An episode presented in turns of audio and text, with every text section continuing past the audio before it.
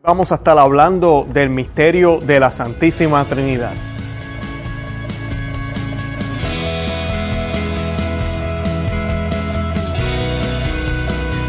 Bienvenidos a Conoce, Ama y Vive tu Fe. Este es el programa donde compartimos el Evangelio y profundizamos en las bellezas y riquezas de nuestra fe católica. Les habla su amigo Luis Román y quisiera recordarles que no podemos amar lo que no conocemos y que solo vivimos lo que amamos.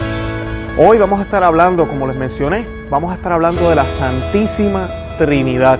Este domingo celebramos ese misterio y es uno de los misterios donde más confusión hay y donde a veces malas interpretaciones se hacen, eh, eh, se hacen decir eh, o se dicen. Y es uno de los misterios, ¿verdad?, más importantes de la iglesia. Yo diría que el pilar de nuestra fe porque es el que va en relación con todos los demás. Por ejemplo, nosotros creemos en el Señor, creemos en Jesucristo, creemos en que Dios se hizo hombre, en la persona de Cristo, murió en la cruz por los pecados tuyos y míos. Para que Jesús sea Dios, entonces tiene que ser de la misma sustancia que el Padre, porque nosotros somos monoteístas, creemos en un solo Dios. Así que si la Trinidad no existiera, si Dios y Jesús no fueran la misma cosa, la misma esencia, entonces esto no pudiera ser posible. Ahí ya están viendo la importancia de la Trinidad. El Espíritu Santo, que lo celebramos hace una semana, se manifiesta en los apóstoles, se manifiesta en la Santa Iglesia. A través del Espíritu Santo los sacramentos son posibles. A través del Espíritu Santo suceden cosas grandes en nuestras vidas. Pero nosotros no creemos que sea otro Dios. Creemos que es el mismo Dios Padre, el mismo Dios Hijo también, que estuvo aquí caminando en la tierra y que vive y reina en los cielos junto al Padre. Así que creemos que también es el mismo Dios. Pero esto no sería posible si no existiera el misterio de la Trinidad. El misterio de la Trinidad es un misterio revelado por Dios, es un misterio que está muy bien documentado en las Sagradas Escrituras y es un misterio el cual Dios se quiso presentar de esa manera. Cuando decimos que es un misterio es porque es difícil de comprender y de entender. Es algo que la mente humana no puede realmente explicar en términos humanos, porque estamos hablando de que el misterio de la Trinidad es como yo suelo decir, es uno más uno más uno es igual a uno en vez de a tres. Porque no son tres personas, realmente es, a mí son tres personas, pero es un solo Dios. Tres personas, un solo Dios. Misma esencia, una esencia, tres personas. Y siempre tenemos la confusión con Jesucristo. Hemos hablado múltiples veces en nuestro programa de la persona de Cristo, que es una de las tres de la Trinidad. La persona de Cristo tiene dos naturalezas, una humana y una divina. Dos naturalezas, una humana, una divina, manifestadas 100% en la persona de Cristo. ¿Y por qué menciono esto? Porque es una manera de poder ver la Trinidad también. En la Trinidad tenemos tres personas y las tres personas están 100% compenetradas, 100% son ese único Dios. ¿A qué me refiero? No podemos mirar como que la Trinidad es el Padre, el Padre ocupa un 60%, eh, Jesucristo un 20 y el otro 20 lo ocupa el Espíritu Santo. Eh, no, no es de esa manera. Los tres son de igual forma, de igual manera, de igual importancia. Y los tres componen un solo Dios. Un solo Dios. Nosotros no creemos en tres dioses, creemos en un solo Dios. La Trinidad también es uno de los misterios que nos hace diferentes, que nos muestra qué realmente es lo que creemos los cristianos. Por ahí se habla de que hay tres religiones monoteístas, ¿verdad? Tenemos la católica o la cristiana, católica y cristianos, creemos en el Dios trino. Tenemos los musulmanes que creen en el Dios de Abraham, supuestamente. Y tenemos la judía que creen en el Dios de Abraham también. Tenemos esas tres religiones monoteístas que compartimos esa raíz de que creemos en un solo Dios que creó todo, el cielo y la tierra. Ahora, la diferencia entre las tres religiones es que una ya profesa que todas las promesas se han cumplido. Una de ellas dice que Dios se hizo hombre, murió en la cruz por los pecados nuestros y resucitó al tercer día y nos hizo hijos de Dios. Una sola. La judía es la que más eh, yo diría tiene similitudes con nosotros al principio, porque de por sí, cuando decimos que la religión cristiana eh, salió del judaísmo, realmente no es que sea una religión nueva. El cristianismo, el catolicismo es el cumplimiento del judaísmo. El judaísmo es la primera etapa de, de lo que el Señor quería para el pueblo de Dios. Y luego del mismo judaísmo, están todos los apóstoles, el mismo Jesucristo fue judío. Y el cristianismo es el cumplimiento de esas promesas, no es una religión nueva como algunas personas lo presentan. Los actuales judíos, pues por cultura o por ah, ignorancia o por las razones que sean, y lamentablemente algunos porque no quieren aceptar que Jesucristo ya llegó, el Mesías ya llegó. Eh, y en el caso de los musulmanes es otra la historia, tendríamos que hacer un, un podcast entero con ellos, pero ellos llegaron mucho después de que ya el cristianismo existía y Mohammed eh, aparentemente tuvo influencias cristianas y escribió el Corán él mismo y dice que es la palabra de Dios. Una diferencia bien, bien, bien marcada. En el caso de nosotros, la religión cristiana, ¿verdad? El cristianismo, la revelación es una progresiva. El Señor se fue revelando poco a poco, primero a Abraham, luego a los profetas, a Moisés, todo lo que vemos en el Viejo Testamento a través del reinado del rey David, del rey Salomón, luego a través de la persona de Cristo, cuando ya ¿verdad? llegó la culminación de los tiempos, como lo dice la Biblia, ya las personas estaban listas, el pueblo de Israel estaba listo para poder ver al Mesías, ya había un solo Dios, se creía en un solo Dios, entonces el Mesías ya había sido profetizado, llega a la tierra y comienza a hacer su obra, revelarnos más del Padre. Si creemos que la Trinidad son tres personas es porque así Dios mismo lo ha revelado. Dios podía haber dicho somos cuatro, somos cinco, somos seis, pero a Él se le antojó decir o mostrarse de, tres, en tres personas, a través del Padre, a través del Hijo y a través del Espíritu Santo. Y cada persona tiene diferentes eh, aspectos, pero siguen siendo lo mismo. Es una sola esencia, una sola, un solo Dios. Y es difícil de entender y de comprender, pero eso es lo que creemos los cristianos. Donde está uno, están los otros dos. Y esto es bien importante. A veces hay confusiones cuando leemos la Biblia pensamos, ah, bueno, el Viejo Testamento es el Padre, el Nuevo Testamento es el Hijo y ahorita estamos en, el tercer, en la tercera persona que es el Espíritu Santo. Y esto no son maneras correctas de verlas que hubo una manifestación más fuerte del Padre en el Antiguo Testamento, correcto. Que en el Génesis se nos dice que el mundo comenzó a existir porque el Padre lo hizo, lo, creó, muy cierto. No decimos que Jesús sopló, sino decimos que, Dios Padre sopló eh, el polvo y creó a Adán de la tierra, ¿verdad? Eh, pero eso no significa que el Hijo no estaba ahí, porque el Evangelio de San Juan, capítulo 1, quisiera que lo buscaran luego, nos dice que el verbo estaba ahí desde el principio y que todo se hizo a través del verbo. Y el verbo que es la palabra de Dios. Y la palabra de Dios, ¿quién es? El Hijo de Dios. Y quien el verbo es el Hijo de Dios y el Hijo de Dios se hizo carne y habitó entre nosotros, nos dice el Evangelio de San Juan. Así que es, Él estaba ahí presente. Y nos dice también el Génesis que el Espíritu se revoloteaba sobre las aguas. ¿El Espíritu de quién? el Espíritu de Dios, el Espíritu Santo, la tercera persona de la Santísima Trinidad. Así que ya vemos ahí la Trinidad manifestada ya desde el Génesis, de una manera no tal vez muy clara, pero ahí está. Vemos también que a Abraham lo visitan tres personajes en, cierto momento de la historia y la iglesia siempre, siempre ha visto esos tres personajes como la Santísima Trinidad, porque dice que eran tres hombres y luego nos dice que el Señor lo visitó. Y cuando dice Señor, las Sagradas Escrituras nos está hablando de Dios. Siempre que dice Señor es de Dios.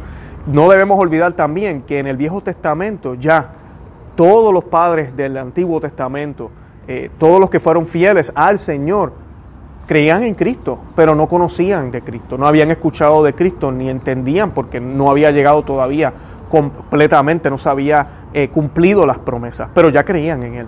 Creían en Él y sabían que iba a venir y que a través de Él es que iba a venir la salvación del pueblo de Israel y la salvación para nuestras almas y para el mundo entero. Sin haberlo visto, ya creían en Él. Así que vemos algunos aspectos ya en el Viejo Testamento de la Santísima Trinidad. En el Nuevo Testamento Jesucristo habla múltiples veces sobre esto. Dice que nadie llega al Padre si no es a través de Él, que Él y el Padre son lo mismo, nos dice. Y cuando Jesucristo, y aquí es donde las personas se confunden, cuando vemos a Jesucristo rogándole al Padre, cuando vemos a Jesucristo hablándole al Padre, cuando Jesucristo dice, y esta lectura la leímos hace poco ahora para Pentecostés, dice, yo le rogaré al Padre para que les envíe el Espíritu Santo. Y ahí venimos y decimos, pero ven acá, si Jesús es Dios, porque Él tiene que rogarse a sí mismo? Bueno, no olvidemos que Jesús son dos naturalezas, la divina y la humana. Aquí estamos hablando de su naturaleza humana. Jesús, hombre, va a rogarle a Dios Padre para que envíe al Paráclito. Que Dios Padre es, es, Él mismo en esencia también, ¿verdad? Pero Él está manifestado humanamente aquí en la tierra y Dios Padre está en todo lo que existe. Así que, y está en Él completamente porque Él es Dios también. Ese es el misterio de la Trinidad y suena, suena ¿verdad? Como que no podemos entenderlo, pero es, a eso es que se refiere. Así que cuando vemos a Jesucristo hablando de esta manera, cuando lo vemos en Getsemaní, hablando, ¿verdad? Con él como, como humano, hablándole a Dios Padre, entonces se nos hace difícil comprender, pero no que son lo mismo. porque entonces Jesús tiene que orarle al Padre? Porque ese es Jesús hombre acuérdense, son dos personas al mismo tiempo. Tampoco es que vamos a estar pensando, oh, en este momento era Jesús Dios, pero en otros momentos dejó de ser Dios, se volvió hombre, aquí se lo olvidó, acá sí sabía, allá no sabía. No, Jesucristo fue hombre y fue Dios todo el tiempo, desde que nació, desde que estuvo en el vientre de su Santísima Madre, la Santísima Virgen María, y lo supo desde, desde siempre. Él no, no vino a darse cuenta cuando fue bautizado en el Jordán por San Juan el Bautista, o porque alguien le dijo, o por lo que quieran inventarse. Eso serían ya herejías. Y esas herejías fueron atacadas por la Iglesia Católica desde el principio, en los primeros tres siglos. Habían herejías como esa, que decían que Dios no era Dios, a mí que Jesús no era Dios, que era hombre, de que él no sabía, de que luego fue que Dios le dejó saber. Todo este tipo de teorías erróneas que se hablan de Jesús. Así que cuando vemos ese vocabulario, a lo que se refiere exactamente es a eso, a, lo que nos quieren mostrar es al hombre, a Jesús hombre, rogándole a Dios Padre, pero Él es Dios y Él lo dice múltiples veces. La parte que a mí me gusta muchísimo es cuando Tomás le, dice, pero ¿a dónde te vas a ir? ¿Verdad? Ya Él está resucitado. Y Él le dice, ya yo, donde yo voy, ustedes no me pueden acompañar. Y Él les dice a Él, ellos le preguntan, pero ¿y para dónde te vas? ¿Cómo que nosotros no podemos ir a donde tú vas? Eh, no te vayas sin mostrarnos al Padre, le dicen los discípulos, ¿verdad? No te vayas sin mostrarnos al Padre, muéstranos al Padre. Y él le dice, wow, he estado con ustedes todo este tiempo y todavía no se han dado cuenta. El que me ve a mí conoce al Padre, ¿verdad? Les dice Jesucristo a ellos, el que me ve a mí conoce al Padre. Él y el Padre son lo mismo, lo dicen múltiples veces. El que ha visto al Padre ha visto al Hijo. Y lo bonito del, en el Hijo, en la persona del Hijo, es que Dios se ha dado un rostro. Dios se ha dado, se ha, puesto una imagen, un icon, como se dice, una imagen. Y ahora nosotros tenemos, podemos verlo humanamente. El mismo Dios que, no, que nadie puede ver y que todavía nosotros no estamos listos para ver, se hace hombre para que entonces lo podamos ver. Y en esa persona humana entrega su vida completa. Y era la única forma de poder redimirnos. Pero para que ese sacrificio hubiese sido completo. Y para que ese sacrificio hubiese sido digno, ese Señor, ese Jesús, tenía que ser Dios también, tenía que ser hombre. Y ahí vemos el, misterio de la Trinidad manifestado. Eh, vemos también en las diferentes cartas de San Pablo, Pedro, donde ellos mencionan siempre el Padre, el Hijo y el Espíritu Santo. También el mismo Jesucristo, en su boca, de sus labios, salen esas tres palabras, Padre, Hijo y Espíritu Santo. Él le dice a los apóstoles, vayan y bauticen a todos en el nombre del Padre, del Hijo y del Espíritu Santo. Hagan a todos mis discípulos. Así que Jesús ya nos da a demostrar que hay un solo Dios que tiene tres personas, Padre, Hijo y Espíritu Santo. No es invento de la Iglesia Católica. Algo interesante que sí me gustaría mencionarle es que el término Trinidad, la palabra Trinidad, no aparece en la Biblia. No está, no está. Y es una de las cosas que nos une a todos los cristianos, católicos y no católicos. Pero el término Trinidad es un término católico, un término que fue formulado por la Iglesia Católica en los primeros siglos para poder explicar lo que no se puede explicar, el misterio de la Santísima Trinidad. Y la Santísima Trinidad de por sí, la fiesta de la Santísima Trinidad se comenzó a celebrar desde los, desde el, desde los 1300 y nació en la Iglesia de Inglaterra y ahí era algo muy importante para ellos. Luego la fiesta se empezó a expandir a través de toda la iglesia y es una fiesta importantísima y me parece muy bonito y muy adecuado que se celebre justo después de Pentecostés, porque ya celebramos el Espíritu Santo. En el Espíritu Santo hay varias cosas que a veces no se dicen bien. El Espíritu Santo no es una paloma, no es un fuego, no es la fuerza de Dios. El Espíritu Santo es una persona y es la misma persona de Dios, es la persona ¿verdad? principal, es el único Dios manifestado en el Espíritu Santo. El Espíritu Santo no se hizo hombre, el Espíritu Santo, el trabajo de Él es utilizarte a ti y a mí como instrumentos para hacer su obra. Es utilizar nuestros, nuestras manos frágiles, nuestros cuerpos frágiles y pecaminosos para poder llevar la palabra de Dios. El Espíritu Santo es quien llenó el corazón de los discípulos de valentía, de fortaleza, de persistencia, de claridad, no de ambigüedad, de verdad, para poder ir a Roma, ir a diferentes lugares en aquella época y predicar a los, al mundo entero que Jesucristo es el único Señor y Salvador y que no hay nadie más y que necesitamos convertirnos, bautizarnos. Y por eso todos pagaron con la muerte, todos pagaron eh, con el martirio. Y tú y yo estamos llamados a padecer también Tal vez no un martirio de sangre, dependiendo de donde vivamos, pero sí un martirio de desprecio, un martirio de burlas, un martirio de, de, señalamientos, de sentirnos mal por ser cristiano. Lamentablemente así es. Aquí en los Estados Unidos actualmente, por ejemplo, cuando tú empiezas a dar opiniones sobre los matrimonios y dices, no, el matrimonio realmente es un matrimonio entre hombre y mujer, o empiezas a dar opiniones sobre el aborto, o comienzas a dar opiniones sobre el género, sobre que somos hombre y mujer, no 26, 27 géneros, yo creo que ya van como por 50,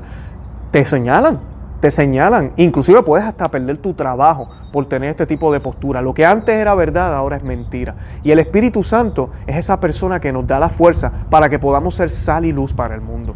Porque si usted piensa que usted puede ser sal y luz por sus propios méritos, si usted piensa que usted puede alcanzar la santidad por sus propios esfuerzos, usted está equivocado. Es solo por la gracia. Y la gracia se manifiesta plenamente en la persona del Espíritu Santo, quien nos guía, quien nos habla, quien nos eh, aconseja, quien nos da ese entendimiento, inteligencia, quien nos da la perseverancia, quien nos da la sabiduría, quien nos ayuda a través de los dones para podernos llevar hacia Dios y podernos llevar hacia la santidad, que es lo que importa. Nosotros no estamos aquí para hacer que todos se lleven bien. Nosotros estamos aquí para hacer sal y luz, para que las personas conozcan a Cristo, conozcan a Dios, conozcan el verdadero camino de la santidad, para que ellos entiendan que este mundo pasajero es solo el comienzo para el mundo eterno que viene después.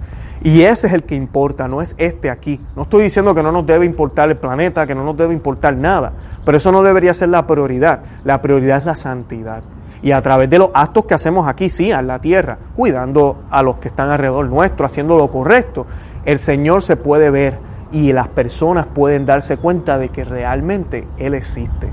La Trinidad nos llama a eso, a llevar la palabra de Dios, a evangelizar en el nombre del Padre, del Hijo y del Espíritu Santo. Cualquier otra religión, credo o persona que no crea que Dios es un Dios trino, no cree en el mismo Dios que crees tú.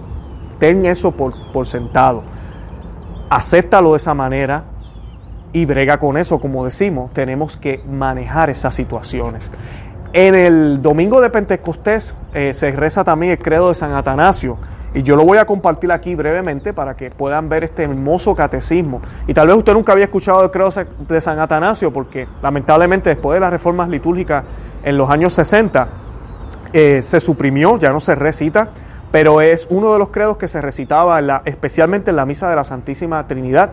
Y es un credo, yo digo controversial por cómo comienza, pero es la verdad aquel que no cree en la fe católica, y cuando decimos católica no solo nos referimos a la institución, la Iglesia Católica en Roma, la fe católica es la fe universal, es la fe que profesaron los apóstoles, los padres de la Iglesia, los primeros cristianos de los primeros 13, 14, 15 siglos, eran todos católicos, todos católicos. Así que esa es la fe que realmente te salva. Esa es la fe que nos dejó Jesucristo en las manos de los apóstoles. Es la fe que Dios Padre nos reveló a través de la persona de Cristo y es la fe que nos recuerda el Espíritu Santo, el Paráclito, el defensor, el abogado, el consolador, nos recuerda cada día esas palabras de Él.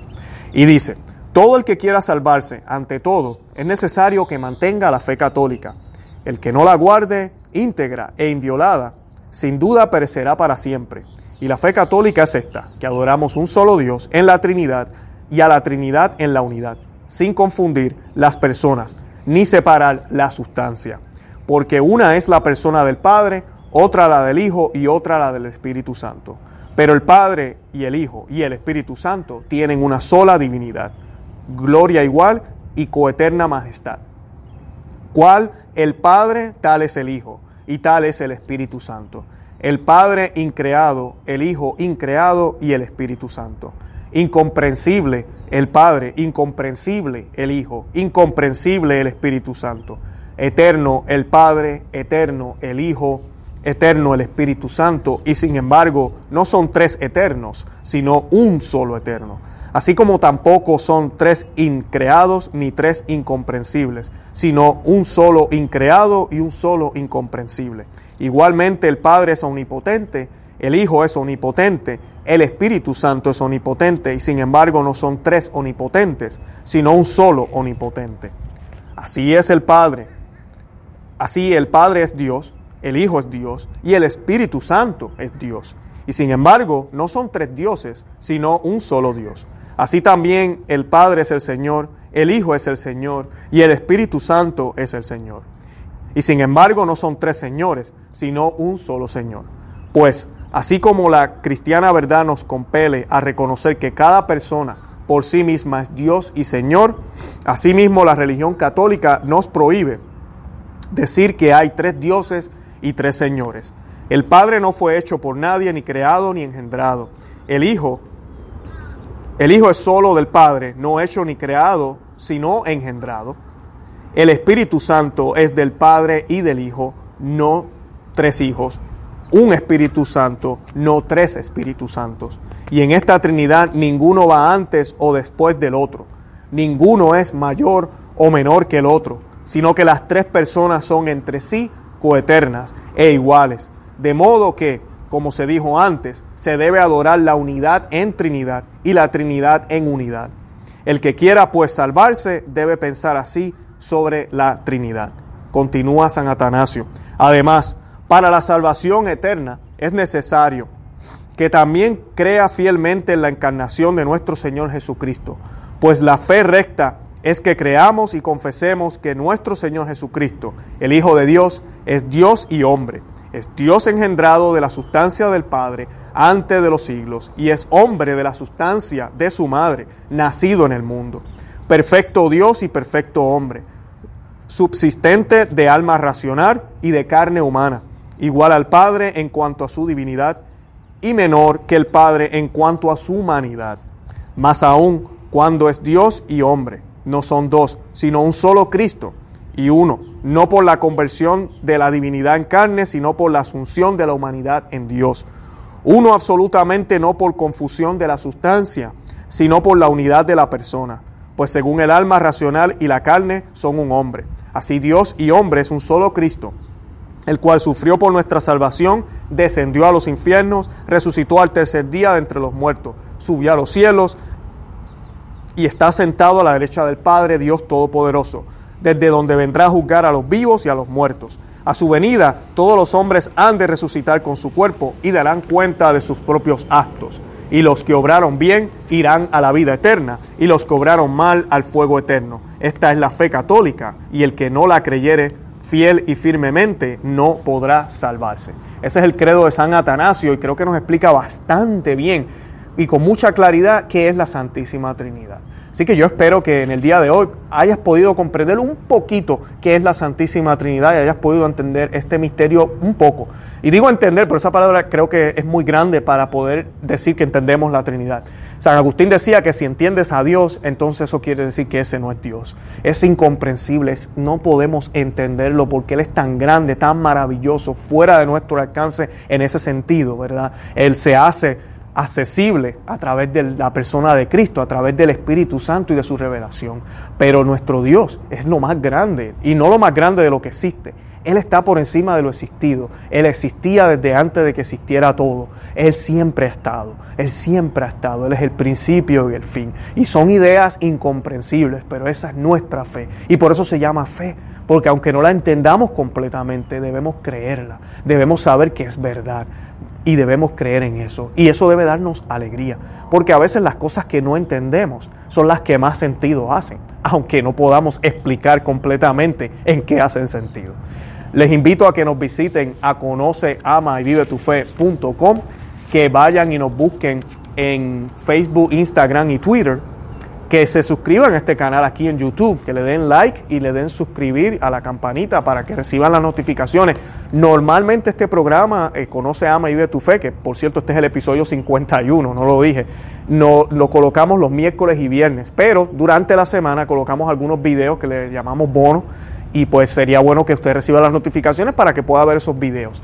También los invito a que se suscriban al podcast. Si estás manejando, si estás en el gimnasio, si no tienes tiempo para ver un video, puedes buscarnos en Spotify, estamos en podcast en, Apple, si tienes iPhone, en diferentes, en todas las aplicaciones de podcast. Eh, y ahí nos puedes escuchar, así no, no tienes que verme la carota si me estás viendo ahora en YouTube. Si me estás oyendo por el podcast, te invito a que nos busques en YouTube para que puedas ver los videos. Tenemos en, el podcast, esto es en el podcast, tenemos más de 100 audios ya. Así que si nos estás conociendo por primera vez en YouTube y no sabías, tenemos más de 100 recursos en podcast. Así que debes suscribirte al podcast para que puedas conseguir eso. También los invito a que se eh, le den clic al enlace que hay en las notas. Les estoy regalando un libro que se llama Maná de Aliento para el Cristiano. Quiero que sepan que no los voy a estar regalando por siempre. Eh, va a haber un momento en que vamos ya a publicarlo oficialmente y pues no va a ser gratis pero sí lo estoy regalando por ahora, se llama Maná de Aliento para el Cristiano y los invito a que coloquen su información ahí, yo les puedo estar enviando una copia PDF, no es el libro libro, pero es una copia PDF del mismo libro. Es un libro que trata del ánimo, de, de, de poder contrarrestar esa tristeza, ese desánimo, a veces no nos dan ganas de seguir en los caminos de Dios, nos sentimos desilusionados sobre la Biblia, sobre Jesucristo, sobre eh, la iglesia. No deberíamos sentirnos así, pero son trampas que a veces el demonio nos juega. Y en ese libro tocamos diferentes temas de qué cosas tal vez estamos haciendo que nos ponen en esa situación, pero también de cómo manejar estas pruebas. Así que te invito a que te suscribas.